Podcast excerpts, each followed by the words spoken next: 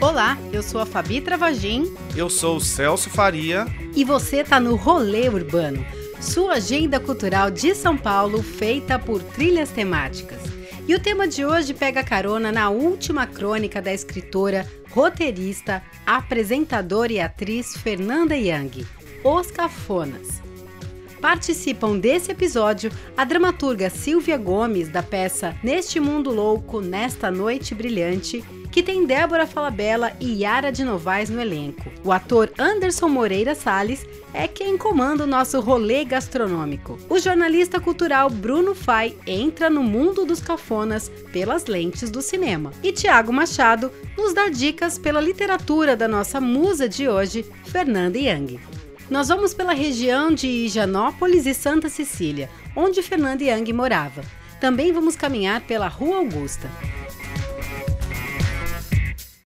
Gente, você não acha muito estranho ser... A nossa trilha sonora de hoje fica por conta da cantora e compositora Marina Mello, que lançou seu segundo álbum Estamos Aqui no final de agosto. A música que você está ouvindo se chama Gente, música que trata de gente, ora lindas, ora cruéis, ora empáticas, ora cafonas. Seja bem-vinda, seja bem-vindo. Está no ar o Rolê Urbano.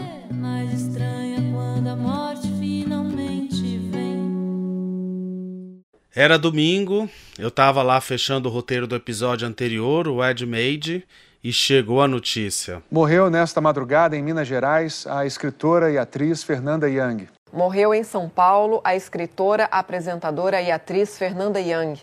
Perguntei: Fernanda Young? Sério? A roteirista da série Os Normais? A apresentadora do programa Irritando Fernanda Young? Autora daquele livro Aritmédica?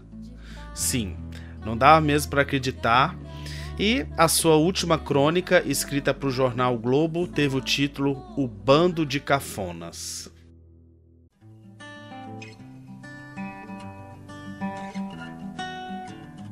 A Amazônia em chamas, a censura voltando, a economia estagnada e a pessoa quer falar de quê? Dos cafonas, do império da cafonice que nos domina. Não exatamente nas roupas que vestimos ou nas músicas que escutamos. A pessoa quer falar do mau gosto existencial, do que há de cafona na vulgaridade das palavras, na deselegância pública, na ignorância por opção, na mentira como tática no atraso das ideias. O cafona fala alto e se orgulha de ser grosseiro e sem compostura. Acha que pode tudo e esfrega sua tosquice na cara dos outros. Não há ética que caiba a ele. Enganar é ok. Agredir, ok. Gentileza, educação, delicadeza, para um convicto e ruidoso cafona é tudo coisa de maricas o cafona manda cimentar o quintal e ladrilhar o jardim. Quer todo mundo igual, cantando hino, gosta de frases de efeito e piadas de bicha. Chuta o cachorro, chicoteia o cavalo e mata o passarinho. Despreza a ciência, porque ninguém pode ser mais sabido que ele. É rude na língua e flatulento por todos os seus orifícios. Recorre à religião para ser hipócrita e a brutalidade para ser respeitado. A cafonice detesta a arte, pois não quer ter que entender nada, odeia o diferente, pois não tem um pingo de originalidade em suas veias. Segura de si, acha que a psicologia não tem necessidade e que desculpa não se pede. Fala o que pensa, principalmente quando não pensa. Fura filas, canta pneus e passa sermões. A cafonice não tem vergonha na cara. O cafona quer ser autoridade para poder dar carteiradas. Quer vencer para ver o outro perder. Quer ser convidado para cuspir no prato. Quer bajular o poderoso e debochado necessitado. Quer andar armado. Quer tirar vantagem em tudo. Unidos, os cafonas fazem passeata de apoio e protestos a favor atacam como hienas e se escondem como ratos. Existe algo mais brega do que um rico roubando? E algo mais chique do que um pobre honesto? É sobre isso que a pessoa quer falar, apesar de tudo que está acontecendo. Porque só o bom gosto pode salvar esse país. Preparados para ocupar São Paulo e aguçar os seus cinco sentidos? Vamos comigo, Celso? Bora! Oi todo mundo, bom demais estar aqui de volta e hoje para falar aí dos cafonas. Atenção, o rolê urbano adverte. Polarização é cafona.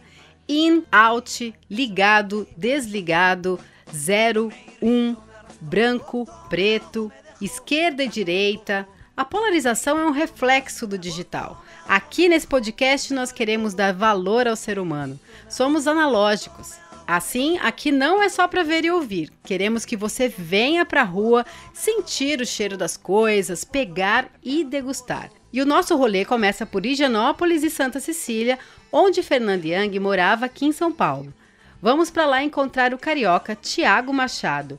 Ele é empresário e fã da Fernanda leu todos os livros e deu uma volta com a gente pela região para falar dos cafonas e da escritora.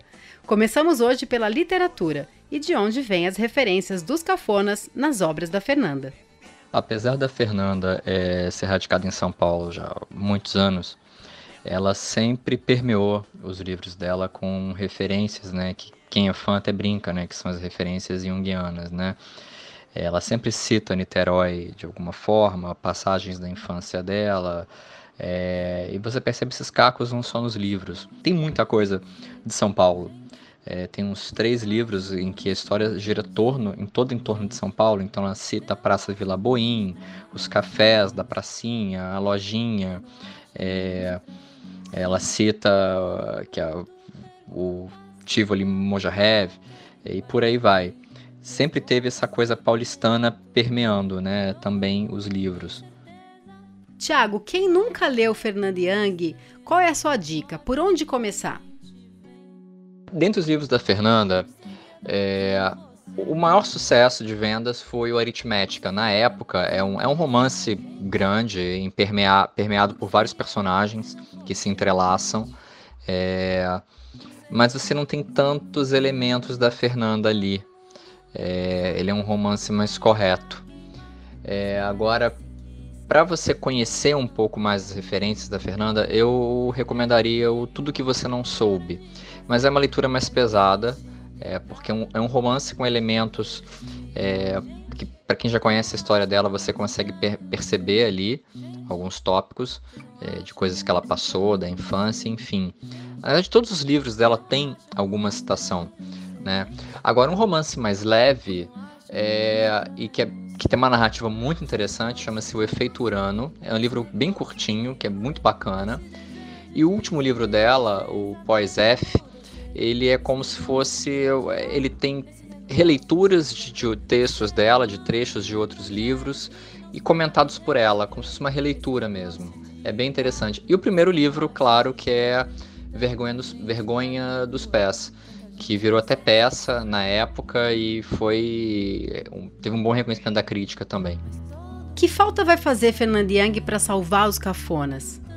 Em um mundo é, cada vez mais bidimensional, é, em que a gente está dividido em esquerda e direita, né, sem, sem profundidade, sem, sem debate, é, com radicalismo, vai fazer muita falta uma voz como a, como a Fernanda. Uma voz dissoante, uma voz é, contestadora né, que contesta a caretice, que briga contra a caretice. Vai fazer muita falta. Quem nos sugeriu aí o Thiago para participar aqui do programa foi o nosso colunista aqui, o Bruno Fai. E olha, gente, foi falar duas palavras sobre Fernando Yanga com o Thiago que ele começou a me mandar um monte de áudios, fotos das páginas dos livros dela. Ele começava a falar e se perdia. Então ele me mostrou entrevistas que ele tinha com a Fernanda Young no iPod.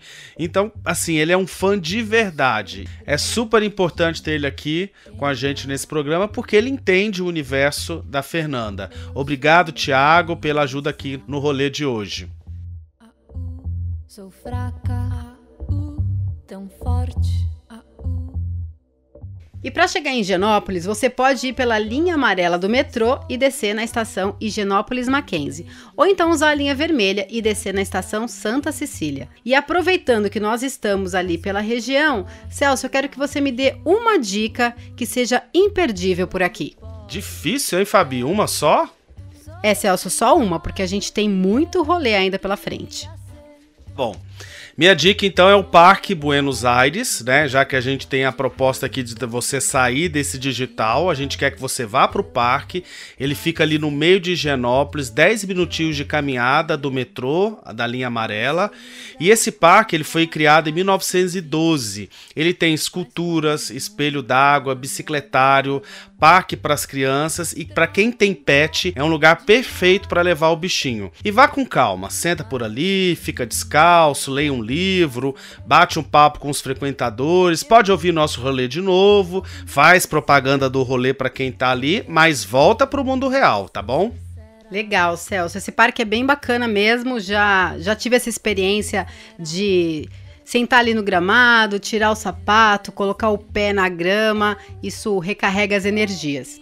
Bom, a minha dica é uma dica gastronômica. É um restaurante chamado Conceição Discos, que fica na rua Imaculada Conceição, número 151. Dá para ir a pé da estação Santa Cecília até lá.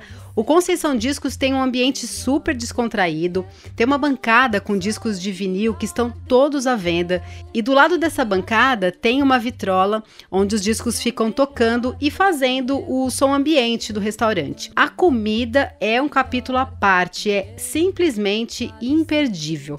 O fogão fica bem na frente do balcão, onde é possível ver a chefe Talita Barros preparando os arrozes. Há uma opção diferente a cada dia.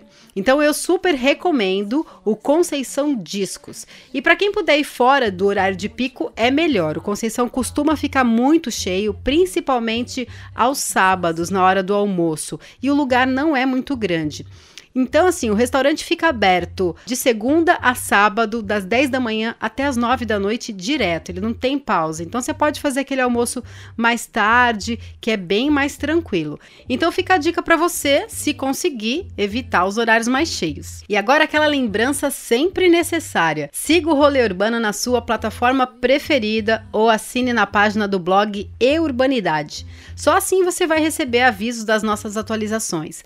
Nosso podcast sai quinzenalmente, às quintas-feiras, no finalzinho da tarde.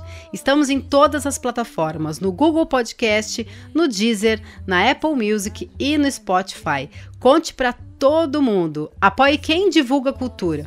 Bora seguir a trilha. Vamos falar de teatro? Bom, pessoal, hoje eu tenho três dicas de peças sobre a cafonice. Uma estreia e duas estão voltando ao palco. A primeira é, tipo assim, o puro sangue da família brasileira cafona. São os casais do Pousada Refúgio. O texto é do Leonardo Cortez e já ganhou vários prêmios e teve várias temporadas aqui em São Paulo. A história conta sobre dois casais que são aqueles típicos deslumbrados novos ricos. Sabe como é que é? ou seja, cafonas, né? E andam tão cansados da vida na grande cidade que eles decidem abrir uma pousada. Por isso o título Pousada Refúgio. E é no encontro deles para tratar dos negócios, regada muito vinho, eles se soltam e começam a revelar notícias bombásticas. Essa peça ela vai ficar do dia 6 até 22 de setembro no Teatro Arena Eugênio Kuznet, no início da Avenida Consolação. Fica de sexta e sábado às 9 da noite e domingo às 7. E você chega pela linha amarela ou vermelha do metrô ali na Estação da República. A minha segunda dica é uma estreia e está ali no Teatro Sesc Consolação, ali perto da Rua Maria Antônia, onde a gente está, no Teatro Anchieta. A peça é Neste Mundo Louco, Nessa Noite Brilhante. Então a história é assim: ao lado do aeroporto, a rotina da vigia do quilômetro 23 é alterada pela presença de uma garota que delira, largada no asfalto após ser violentada numa noite cheia de estrelas. Eu conversei com a escritora do texto, a premiada dramaturga Silvia Gomes, e ela nos conta aqui quem são essas mulheres do seu texto Nesse Mundo Louco, Nessa Noite Brilhante. Essas mulheres, essas duas mulheres do KM23 são muitas, elas têm o rosto de muitas. Elas têm o rosto de quem ainda também está perplexo.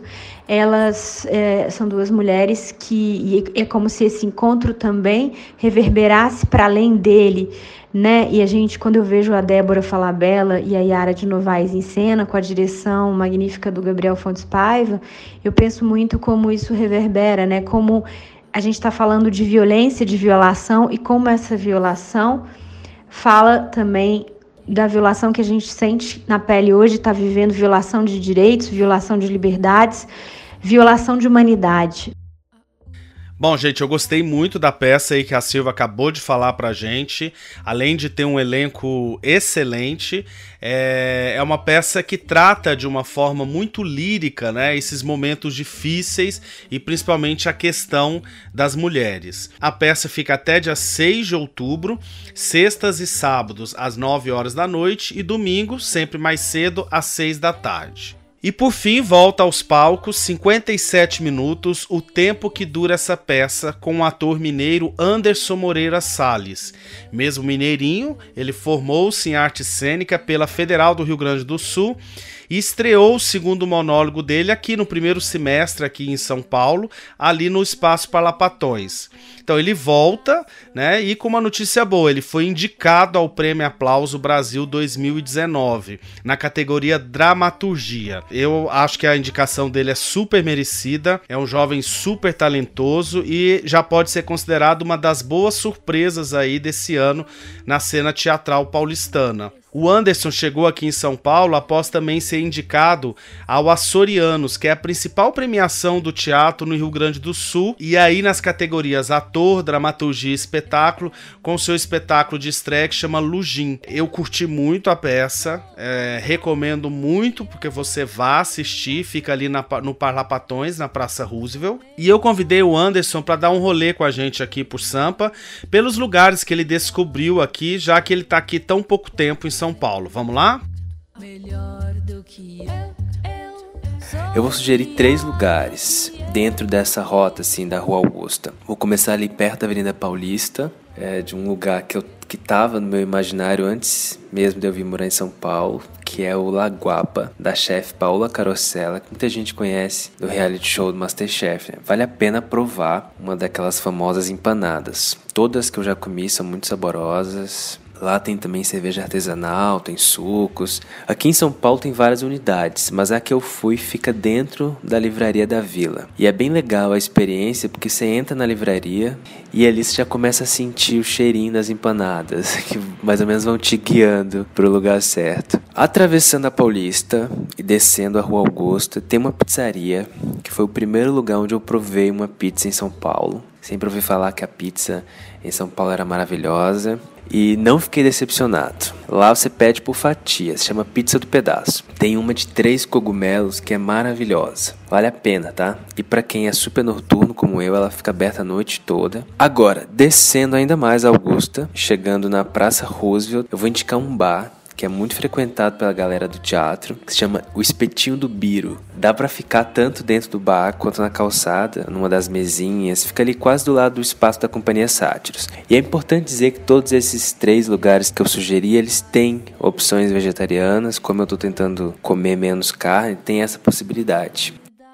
Então, Anderson, aproveita para convidar todo mundo aqui do rolê para assistir a sua peça eu quero convidar os ouvintes para o meu espetáculo, 57 minutos, o tempo que dura essa peça. A peça é livremente inspirada no livro Ulisses, do James Joyce. A temporada ela vai acontecer no Parlapatões, que fica ali mesmo na Praça Roosevelt, de 12 de setembro até 4 de outubro. É sempre às quintas e sextas, às 21 horas. Eu vou ficar bem feliz se conseguirem aparecer por lá. Abraços e beijos a todos aí.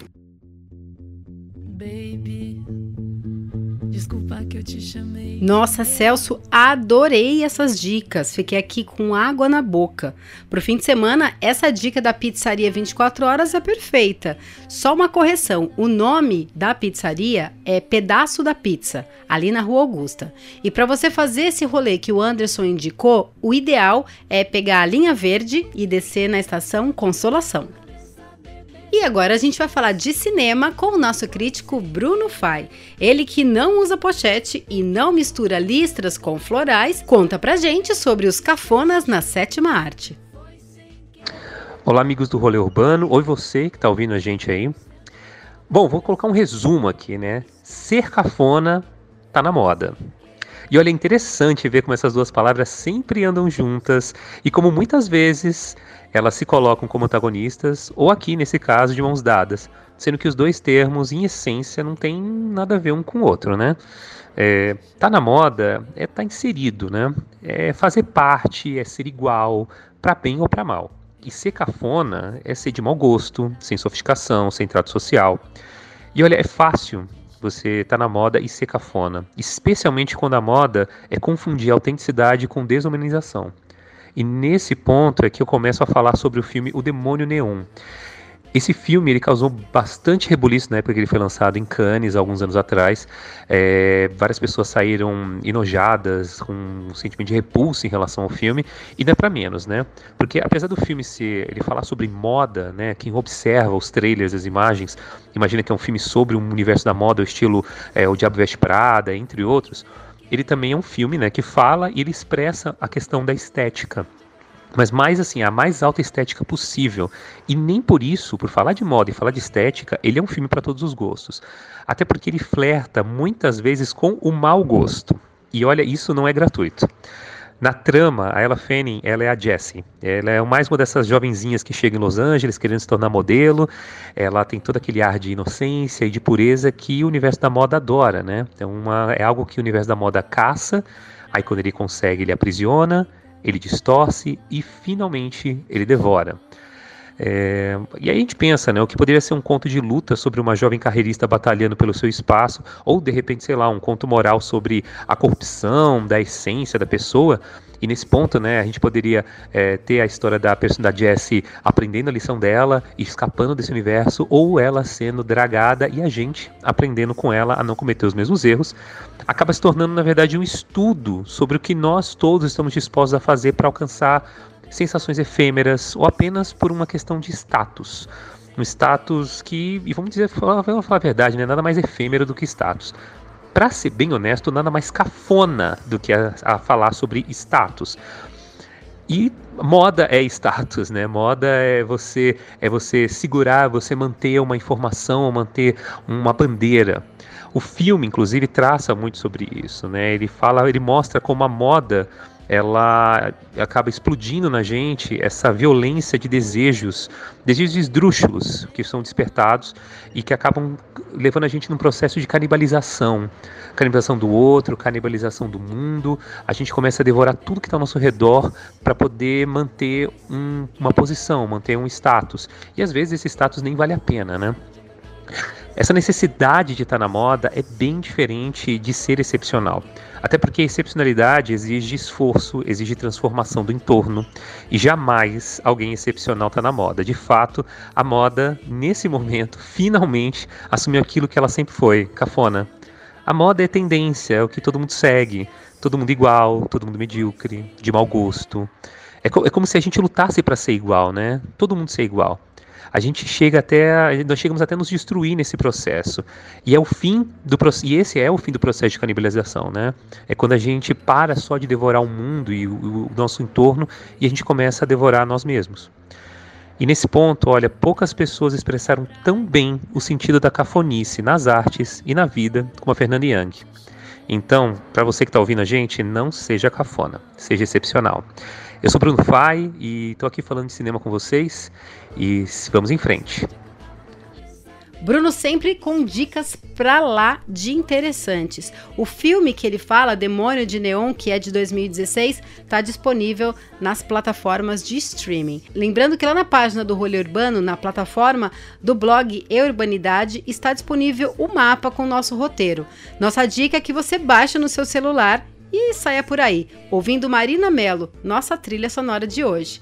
E para terminar nosso rolê pelo mundo dos cafonas, vamos fazer nosso rolê aleatório. Vamos sair do tema para te dar algumas dicas. Pessoal, eu recomendo para vocês o documentário do Netflix Privacidade Hackeada.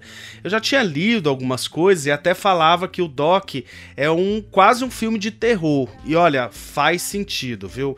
O documentário ele narra sobre o escândalo da Cambridge Analytica, a empresa que utilizou os dados do Facebook para influenciar na eleição do Trump e do Brexit no Reino Unido.